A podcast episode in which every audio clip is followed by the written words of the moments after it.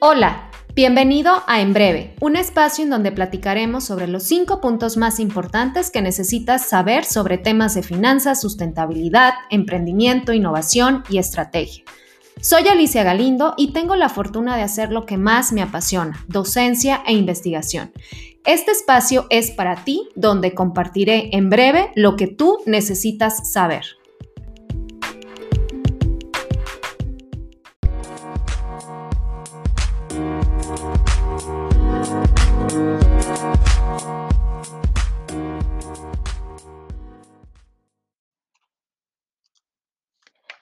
Hola a todos, ¿cómo están? Espero que muy, muy bien.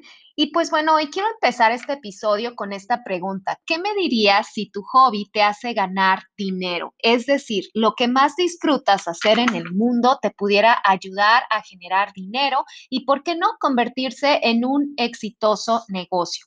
Parte de los temas que aquí les he compartido tienen que ver en cómo crecer tu dinero, cómo invertir, pero también es muy importante no descuidar nuestras fuentes de ingreso, crecerlas, diversificarlas y, ¿por qué no, divertirnos haciendo que realmente disfrutamos. La famosa frase, haz lo que amas y jamás tendrás que trabajar ni un día de tu vida, suena maravillosa, pero sinceramente es más complicada que solo seguir a tu corazón. Hay que ser realistas y tener un plan para monetizar tu pasión. Entonces aquí en breve te voy a compartir algunos consejos prácticos que puedes hacer para monetizar esa pasión. Número uno, Empieza de poco en poco. Es padrísimo hacer lo que nos gusta, pero empecemos en la base de que necesitamos dinero. Para empezar vas a necesitar por lo menos algunos meses de ahorro independientemente de los costos iniciales de tu emprendimiento mientras este va escalando. Si tienes un trabajo fijo, yo te recomiendo no dejarlo. Es muy buena idea empezar y combinarlo con tu actual emprendimiento. Yo sé, es demandante y es cansadísimo, pero esto te puede dar tiempo y una mejor idea de la validación de tu producto, de tu servicio. Te puede dar tiempo también para ir estudiando a tus clientes y sus necesidades. Aunque parece una locura tener dos trabajos al mismo tiempo, la verdad es una buena forma de asegurar que todavía amas tu nuevo negocio y haces dinero y que no es solo por amor así, es el mundo real.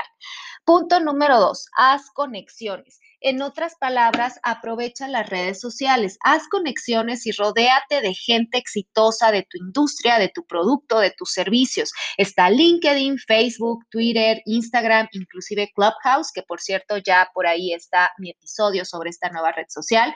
Y tampoco esperes que te den en estas comunidades toda su sabiduría o que te compartan de, desde un inicio, pues los secretos de su negocio. El objetivo es ser parte de esta comunidad más que competir o más que eh, definir, es observar cómo se mueven estos, estas redes sociales, este networking, estas personas que pueden hacer tu mejor alianza y es una excelente herramienta hoy en día.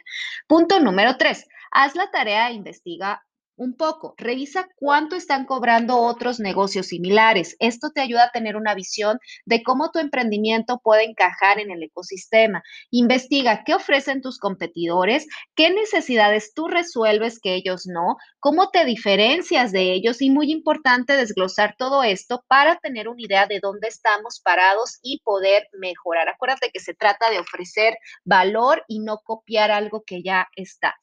Punto número cuatro, haz un plan de negocios. Yo sé, es lo menos atractivo del mundo, pero es esencial para sobrevivir, especialmente si estás buscando financiamiento externo para crecer. Es más, aún si vas a empezar con tus propios ahorros, el plan de negocio te puede ayudar a organizar tus ideas y ver más allá problemas u oportunidades a resolver. Tenlo siempre en cuenta.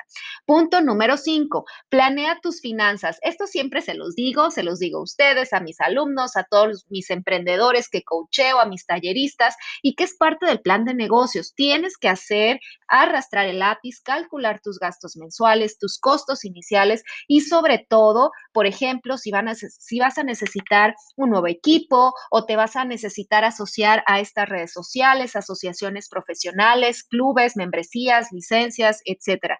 Es necesario también planear tus impuestos y decidir en el futuro si te mantendrás como persona física o moral. Les recomiendo por ahí un video en mi canal de YouTube donde hablo de impuestos para emprendedores y también aquí tengo un episodio sobre esto, porque nunca, nunca, nunca hay que dejar los impuestos de lado. Y por último, pues mi recomendación final es sal a la luz y date a conocer.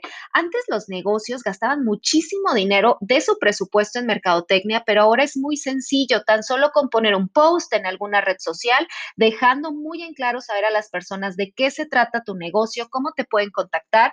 Sé muy específico y señala tu valor agregado, es decir, todas las ventajas que le puedes dar a este mercado potencial de clientes. Y por último, evalúa tus objetivos. Esto no está escrito, nada está escrito sobre piedra y aun cuando hayas hecho toda la preparación y la planeación, pues no sabes cómo te va a ir en el camino y cómo se siente tener tu propio negocio. Así que hace sentido hacer un stop en intervalos de tiempo para reevaluar tus metas. Te vas a dar cuenta que tus metas van a cambiar con el tiempo y también qué aspectos de tu trabajo pueden sobresalir, en qué enfocarte más para saber qué dirección seguir y capturar más crecimiento en tu emprendimiento. Acuérdate que lo único constante es el cambio y la oportunidad que trae de hacer lo que se necesite para seguir mejorando.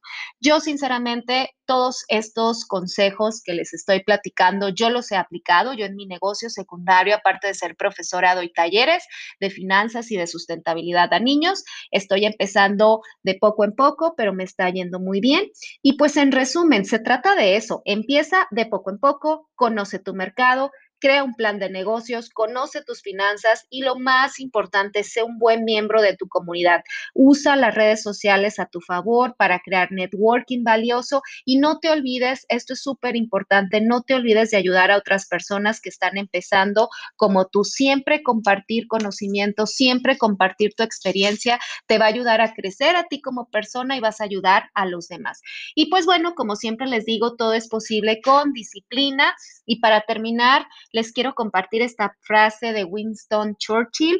El éxito no es definitivo, el fracaso no es fatal, lo que cuesta es el valor para continuar. Bueno, eso es todo el día de hoy. Muchísimas gracias. No se les olvide seguirme en todas mis redes sociales como doctora Alicia Galindo y pues bueno, nos vemos en la próxima.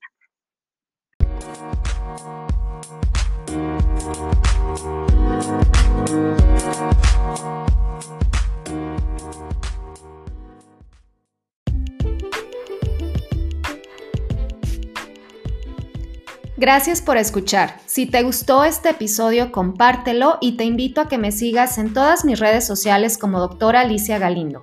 Gracias y nos vemos en el próximo.